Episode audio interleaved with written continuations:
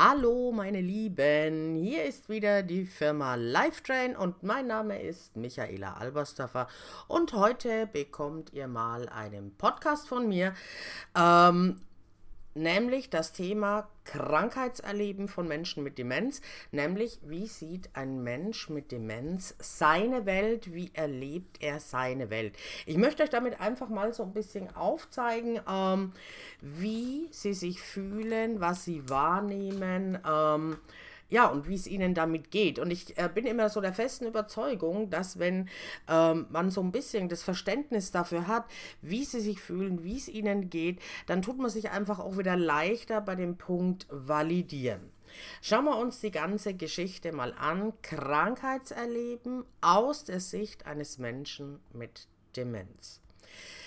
Was da jetzt kommt, ist einfach ein Beispiel oder eine Erzählung eines Sohnes über seinen Vater, ja, der das Ganze mitbekommen hat. Aber so wie es diesem Vater geht, ähm, geht es natürlich allen Menschen mit Demenz. Und ich kann eines dazu sagen, dieser Vater, ähm, ich habe diesen älteren Herrn kurz kennengelernt ähm, und bin über die Angehörigenschulung ins Gespräch mit dem Sohn auch gekommen und äh, war bei einem Praktikumsbesuch dabei, ähm, wo ich eben den Vater habe kennenlernen dürfen und habe mich dann in der Angehörigenschulung mit dem Sohn unterhalten, der das mal so ein bisschen geschildert hat ähm, und mit mir darüber gesprochen hat, ähm, wie sich es für ihn anfühlt, aber hauptsächlich auch für den Vater.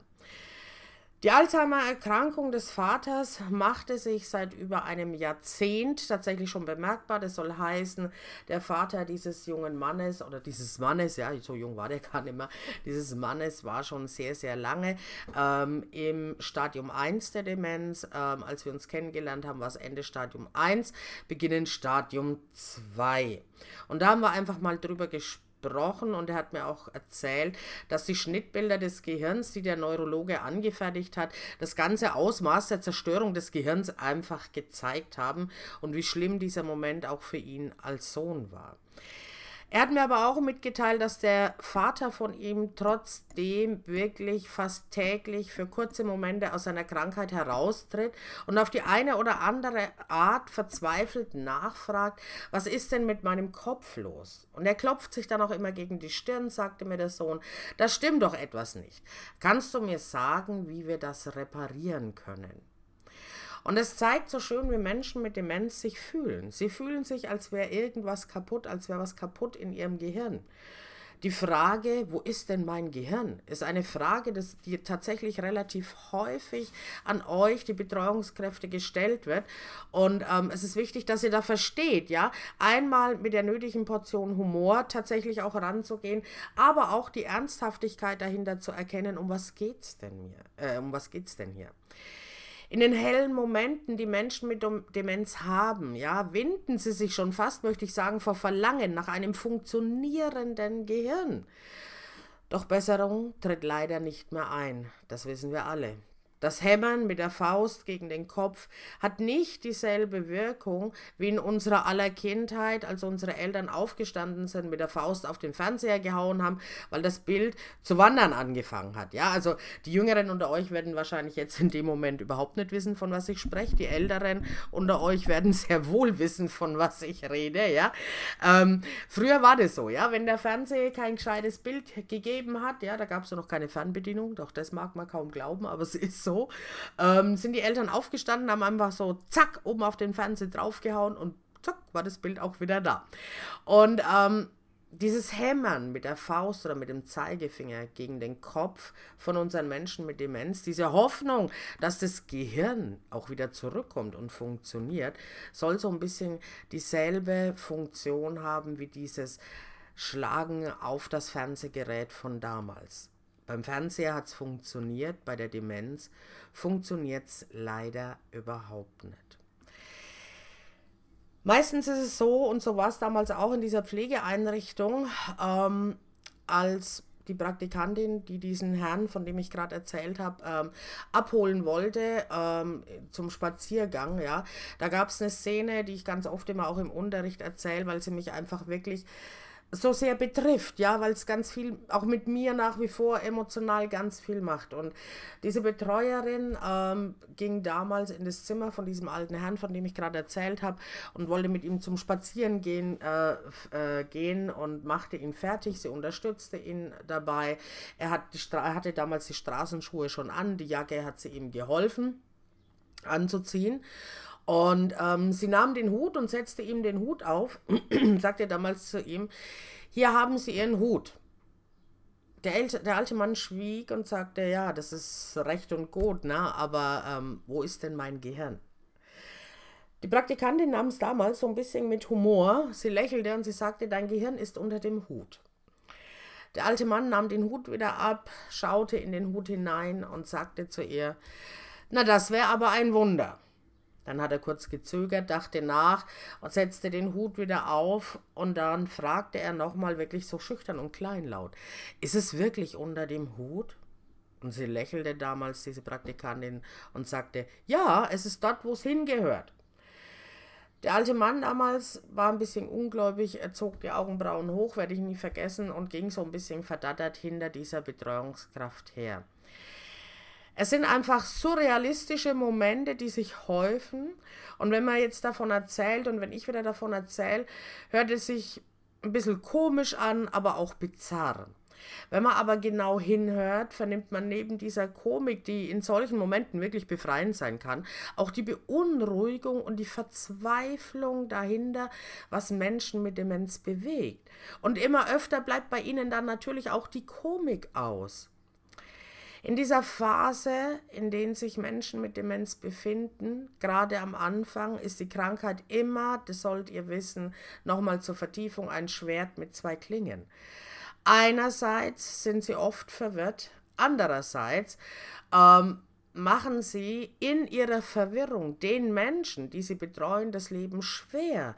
Ja, und hier muss man auch mal wirklich die Dinge beim Namen nennen. Ich sage immer und immer wieder in der Ausbildung, natürlich ist es toll, es ist ein mega toller Job, ja. Es wird euch hier ganz viel Liebe entgegengebracht. Ja, definitiv.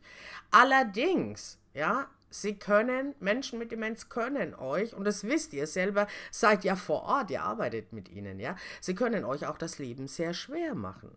Und wenn Betreuende an ihre Belastungsgrenzen stoßen, wirkt sich das immer, immer, immer negativ auf die Lebensqualität der Bewohner aus.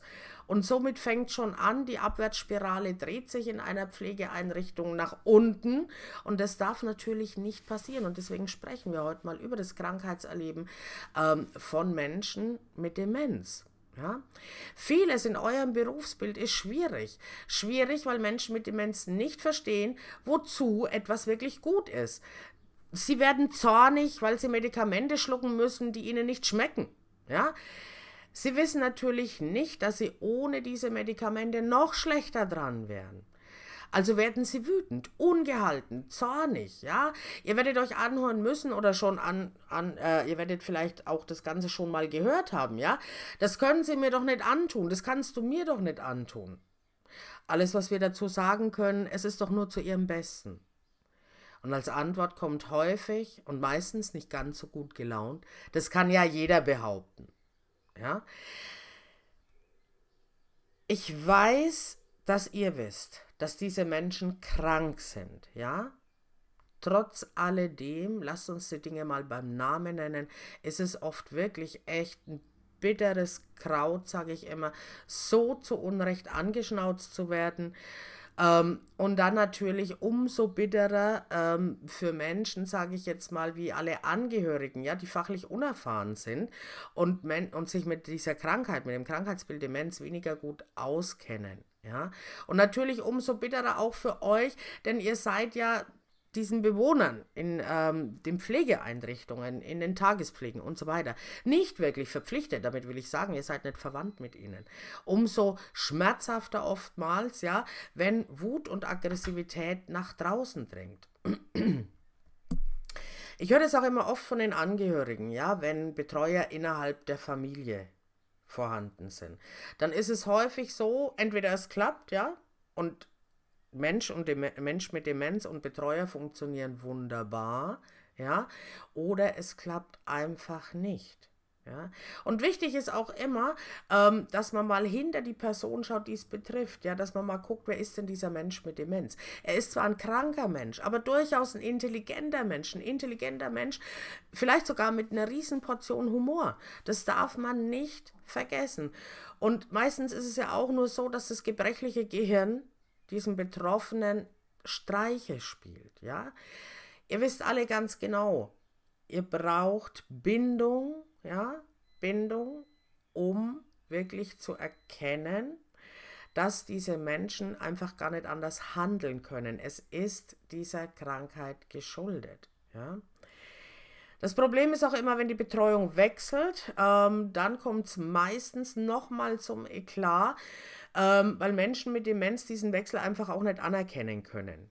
Meistens steigert es dann nochmal die Aggressivität und natürlich auch die Wutausbrüche. Und das Problem dabei ist dann, dass natürlich als Betreuungskraft oftmals angenommen wird, ich kann dieser Wut, dieser Aggression nicht entgegenwirken, können wir die Betreuung denn nicht tauschen. Denn mein Bewohner verhält sich ablehnend und verweigert sich von früh bis spät. Ja, und so darf es natürlich nicht sein. Dennoch sollt ihr wissen, Menschen mit Demenz neigen nun mal dazu, Menschen wegzuschicken, die ihnen fremd sind und die sie verwirren. Ja, wenn ihr also irgendwo neu anfangt, ja, wir haben jetzt ganz viele Abschlussklassen auch, ähm, die aufhören, wenn ihr irgendwo neu anfangt, bitte wundert euch nicht, wenn das die erste Reaktion ist, dass sie euch wegschicken, dass sie sagen, mit dir will ich nicht arbeiten. Das hat mit euch persönlich doch überhaupt nichts zu tun ja. Und natürlich sind sie auch hypersensibel, ja. Das kann auch mal sein, ähm, dass ihr wirklich wenn ihr mit ihnen zur Beschäftigung geht, ja, ähm, dass ihr immer und immer wieder, das habt ihr bei mir gelernt, auch eurer Tonalität bewusst sein müsst, eurer Mimik, eurer Ausstrahlung. Wenn ihr eine gute Beziehung aufbauen wollt und letzten Endes müsst ihr das auch zu unseren Menschen mit Demenz, dann ist es wichtig, dass ihr diese vielen kleinen Prozesse mit einbezieht einfach, ja, dass euch in jeder Sekunde bewusst ist, wie wichtig das ist, dass sie euch anerkennen, ja, das ist wirklich, wirklich ganz, ganz wichtig. Ihr habt auch gelernt, dass im Krankheitserleben von Menschen mit Demenz, wenn es zu Wut kommt, zu Aggressionen kommt, ja, wie ich immer so schön sage, sie spucken, sie treten, sie beißen, sie schubsen. Das ist natürlich kein schönes Gefühl für keinen von uns. Aber was es hier braucht, ist einfach wirklich unwahrscheinlich viel Geduld. Es ist mir irrsinnig wichtig, aufbauend auch nochmal auf das Thema Psychohygiene, dass ihr erkennt, es geht hier nicht um euch in eurer Person. Es geht in erster Linie immer und immer wieder um unseren Menschen mit Demenz, der euch einfach noch nicht kennt. Ihr verwirrt ihn, ihr macht ihm Angst und letzten Endes vielleicht wenn ihr was zu ihm gesagt habt oder wenn ihr es irgendwie ähm, ihn gebeten habt, mitzugehen zur Zeitungsrunde, kann es sein, dass er manchmal sensibler ist und einfach den Tonfall auch kritisiert, was sich dann für ihn einfach nicht gut anfühlt. Ihr seid fremd, ihr verwirrt ihn, ihr sprecht vielleicht in seiner Welt im falschen Tonfall mit ihm. Das heißt, er fühlt sich von euch bedrängt und jetzt kommt es zu körperlicher, in Anführungszeichen, Gewalt, nämlich sie schubsen, sie treten, sie spucken, oder beißen. Ich weiß, dass das keine einfache Situation ist. Und es hilft auch nicht, wenn ein Angehörige zum Beispiel, ähm, wenn es zur Sprache kommt in der Pflegeeinrichtung, dass die mit, dem, mit der Oma, dem Opa sprechen, der Mutter, dem Vater, ach, sei halt nett zu den Betreuern, ja, die meinen es doch nur gut mit ihm. Das ist alles Quatsch, ja, das ist alles Quatsch. Es ist wirklich so. Ihr müsst verstehen, ein darauf einreden, auf einen Menschen mit Demenz, das nutzt gar nicht viel. Denn er hat in diesem Moment wirklich diese Gefühle, das ist ganz, ganz wichtig. Und diese Gefühle brauchen Raum, wie man so schön sagt. Und mir ist nochmal ganz besonders wichtig, dass ihr versteht da draußen, die ihr mir jetzt zuhört, dass ihr das bitte nicht persönlich nehmen sollt. Das wäre absolut der falsche Ansatz. Ja? Wir haben im Unterricht ganz, auch, ganz oft davon gesprochen, ähm, wenn es um das Thema Filmempfehlungen geht, dass ihr euch mal Honig im Kopf angucken sollt. Und ich muss oder möchte diesen Film auch nochmal empfehlen. Das hat diesen Hintergrund. Wenn ihr diesen Film nochmal anschaut, achtet bitte wirklich explizit nochmal auf die Enkelin, wie die mit ihrem Großvater umgeht, ja. Ähm, mit welcher Zuneigung sie ihm entgegentritt, ja. Das ist von solcher Unbefangenheit, ähm, dass unser Mensch mit Demenz ganz wie selbstverständlich darauf anspricht, ja. Das liegt aber darin, weil die Enkelin in dem Fall gespielt von Til Schweigers Tochter, ja, weil die Enkelin, die ist frei im Kopf. Und solange sie frei ist im Kopf, kann es auch der Opa sein. Und genau so ist es mit euch, ja. Von Anfang an, von Anfang an, wenn ihr in die Situation hineingeht, bleibt frei im Kopf, ja. Es ist wichtig, unseren Menschen mit Demenz das Gefühl zu geben, dass sie wichtig sind. Wenn ihr mit ihnen einkaufen geht, lasst sie doch mal den Einkaufskorb tragen, ja? Oder wegen mir ähm, das Fahrrad schieben oder was weiß ich was, ja? Gebt ihnen Aufgang, Aufgaben. Das ist wahnsinnig wichtig. Ich sage immer, Menschen mit Demenz haben die gleichen Vorstellungen über Alter, Gedächtnisstörung und Demenz wie gesunde Menschen. Das ist eine Barriere natürlich für die Früherkennung und fördert die Angst, ausgegrenzt oder als verrückt abgestempelt zu werden. Ja? Oder wie ich auch immer erzählt habe, ich hätte niemals, niemals zu dem Zeitpunkt, als ich gemerkt habe, meine Mama hat Demenz, ja, hätte ich niemals zu ihr sagen können, so, wir gehen jetzt mal zum Neurologen, ich glaube, du hast Demenz. Und ich, ich sag's immer so ein bisschen witzig im Unterricht, ähm, meine Mutter hätte mich, glaube ich, ungespitzt verbal in den Boden gerammt, ja. Sie, es war ganz klar und ganz deutlich, diese Angst vor diesem Ausgrenzen, von diesem, ach, die ist doch verrückt, sie ist die verrückte Alte in Anführungszeichen. Und davor haben natürlich ganz viele Menschen Angst, ja. Die wahrgenommen, wahrgenommenen geistigen Defizite auf Alter, Alkohol oder Stress zurückzuführen, haben immer nur eines gemeinsam. Sie wirken für den Betroffenen emotional entlastend und lassen sich zum Teil natürlich auch kontrollieren. Was soll das jetzt heißen? Das heißt, dass viele alte Menschen gerade im Stadium 1 der Demenz alles oft aufs Alter schieben. Das ist natürlich wirklich zu 80 Prozent der Fall, ähm, weil die meisten sind ja schon Ende 60, Anfang 70, wenn es losgeht, oder sie schieben es auf den Stress. Es ist für sie, für sie selbst, für den Betroffenen emotional entlastend, das so quasi auch für sich selber zu erklären und nimmt ein bisschen diese Angst, ich werde ausgegrenzt, weil ich mir nicht mehr alles merken kann, weil ich alles, ja, weil ich alles irgendwie vergesse, ja, oder orientierungslos bin. Und ich will, dass ihr versteht, dass diese Menschen unter einem emotionalen Leidensdruck stehen, ja. Es ist ein emotionaler Leidensdruck. Es ist der Verlust der geistigen Leistungsfähigkeit, ähm, für diese Menschen, ja, ist dieser Verlust eine sogenannte Off-Time-Erfahrung. Also wenn ihr euch jetzt mal vorstellt, ja, wenn ihr vielleicht gestern unterwegs wart und ihr habt gefeiert, gefeiert, gefeiert, ja, so und ihr wacht am nächsten Morgen bei euch auf, ja, oder irgendwo anders vielleicht, noch schlimmer, haha, ähm, und ihr fragt euch, oh Gott, was ist denn da passiert in der letzten Nacht? Eieieiei. Ja, bis nachts um halb zwei habe ich noch alles mitgekriegt und dann hatte ich den absoluten Filmriss. Fachsprache eine Off-Time-Erfahrung. Ich kann mich nicht mehr dran erinnern. Und das ist natürlich unwahrscheinlich schlimm, weil ob wir jung sind oder ob es Menschen mit Demenz sind, wir versuchen dann natürlich mit unserem Gehirn zu eruieren, was ist denn in dieser Zeit passiert. Ich weiß es nicht mehr. Es ist wie ausradiert in meinem Gedächtnis. Und auch da entsteht tatsächlich für viele ein, in Anführungszeichen, emotionaler Leidensdruck. Natürlich bin ich jünger und es geht jetzt um die Geschichte, wie ich es gerade erzählt habe. Ich habe ein im Tee gehabt, ja, ich habe ein zu viel getrunken, dann ist das jetzt emotionaler Leistungs Leistungsdruck, ist da so ein bisschen überspitzt natürlich. Aber, ja, wir versuchen auch so nachzuvollziehen auf irgendeinem Weg, was ist da passiert. Bei Menschen mit Demenz passiert es tagtäglich. Man könnte fast schon sagen stündlich, ja. Und diese Off-Time-Erfahrung macht ihnen emotional natürlich extrem zu schaffen. Verlusterfahrungen sind meist vielfältiger bei Menschen mit präseniler, Demen präseniler Demenz, also bei der Alzheimer-Demenz. Schlüsselerlebnisse hier ganz klar der Verlust des Arbeitsplatzes oder noch schlimmer der Verlust des Führerscheins. Führerschein bedeutet Autonomie, bedeutet Selbstständigkeit und wenn dieses Thema auf den Tisch kommt, ja, haben wir es meistens mit riesigen Diskussionen zu tun.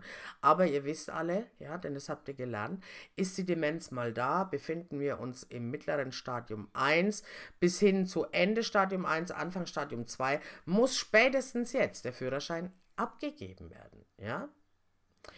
Dann führt auch dazu diese vermehrte Defizitkonfrontationen, die den Selbstwert angreifen. Defizitkonfrontationen finden in der Regel immer in den Familien statt. Ähm, warum? Ganz einfach. Und ich habe das ja genauso gemacht. Ja, ich habe meiner Mutter ständig ihre Defizite vor Augen gehalten. Immer mit Worten wie, hä, wieso weißt du das nicht mehr? Das habe ich dir doch gerade eben erst erzählt. Oder zum Beispiel, ähm, ich habe dir vorhin gesagt, ich gehe nochmal weg, ich komme gleich wieder. Wieso kannst du dir das nicht merken? Das ist eine Defizitkonfrontation und es greift automatisch den Selbstwert des Betroffenen an. Ja, und es ist natürlich kein schönes Gefühl, das wir da vermitteln. Und deswegen gerade in eurem Job ähm, als Betreuungskraft ist es unwahrscheinlich wichtig, dass ihr euch nicht auf die Defizite konzentriert, sondern wirklich, wirklich, wirklich auf das, was sie noch können. Ja, Ihr Lebensstil, also unsere Menschen mit Demenz, kann nicht uneingeschränkt oder nur unter erheblichem psychischen Druck fortgesetzt werden. Die Gefühle des Kontrollverlustes und der Hilflosigkeit nehmen zu. Die Frage ist jetzt, was macht Betroffenen Angst und wie, wie gehen sie eigentlich damit um? Es ist einmal die Angst vor Konfrontationen mit Fehlern und Unvermögen. Du hast schon wieder was vergessen. Ich habe dir das doch gerade eben erst gesagt. Wieso hast du das denn so gemacht? Ich habe es dir doch erklärt. Konfrontation mit Fehlern und Unvermögen. Die Reaktion ist ganz klar. Verleugnen, bagatellisieren, sich zurückziehen. Natürlich, sie versuchen sich selbst zu schützen vor unseren Konfrontationen, vor unseren äh, Hinweisen auf ihre Defizite. Deswegen nicht konfrontieren mit ihren Fehlern oder ihrem Unvermögen. Das schmerzt diese Menschen, es macht ihnen Angst. Dann haben sie weiterhin Angst, ihren Lebensstil und die Selbstständigkeit aufgeben zu müssen. Das ist doch klar. Ich glaube, wenn du mal über 60 bist, Anfang 70, dann hast du ein Leben lang ähm, Autonomie gelebt. Ja, du warst selbstständig. Und plötzlich vergisst du mehr und mehr. Plötzlich weißt du nicht mehr, wo du dich befindest, wie du nach Hause kommst und so weiter.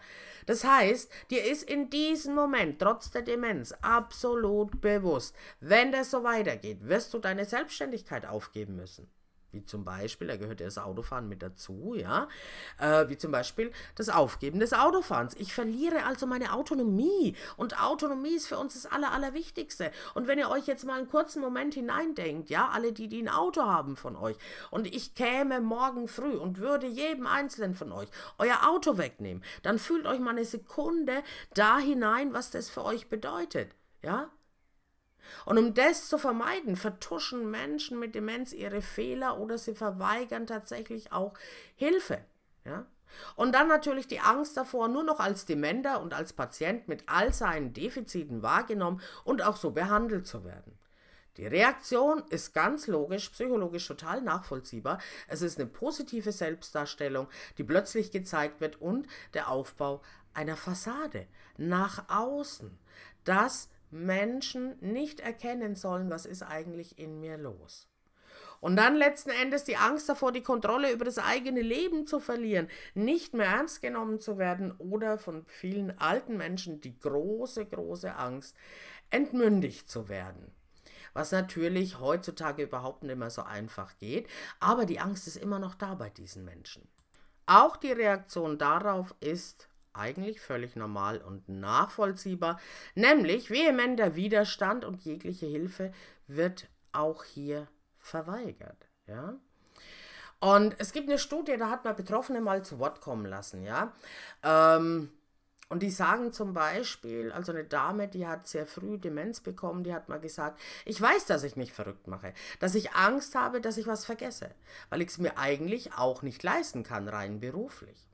Oder eine ältere Dame mit 74. Ja, mein Selbstvertrauen hat gelitten. Und ähm, immer, wenn jemand äh, gesagt hat, lass uns doch treffen, ähm, hab, musste ich oder wollte ich sagen, ich habe es vergessen. Ja, oder dann auch die Vorwürfe der Partner. Ja, ich habe dir doch dies gesagt, ich habe dir doch das gesagt. Ja, und ähm, ganz schlimm für viele Menschen ist am Anfang auch dieser Kontrollverlust, den sie empfinden, dadurch, dass die kognitiven Fähigkeiten einfach verloren gehen.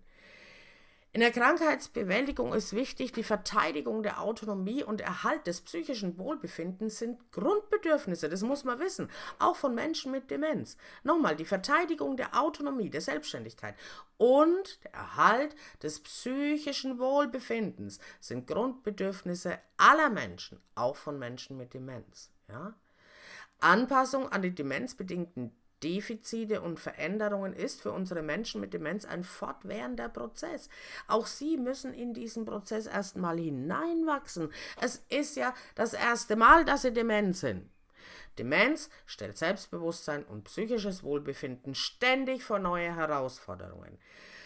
Krankheitsbewältigung, die Demenz selber wird von Gefühlen wie Angst, Scham, Frustration, Frustration Resignation, Hilflosigkeit, Wut und Trauer begleitet. Ja? Am Anfang waren es Bemerkungen, Verhaltensveränderungen, Wesensänderungen, die mir den Zugang in diese andere Welt verschafften. Später waren es besonders die Reaktionen auf bestimmte Situationen des täglichen Lebens, ja, schrieb Fuhrmann schon im Jahr 2000. Erkenntnisse über das Krankheitserleben sind und bleiben von großer Bedeutung, um entsprechend den Bedürfnissen der Erkrankten einen unterstützenden und kreativen Umgang zu leisten und ihnen ein relatives Wohlbefinden verschaffen zu können. Und darum geht's. Ihr sollt ihnen ein relatives Wohlbefinden verschaffen. Das ist das Aller, Allerwichtigste überhaupt. Das Schlimme ist ja auch, dass ähm, eine Erforschung wie der Mensch mit Demenz das selber erlebt, unwahrscheinlich schwierig ist.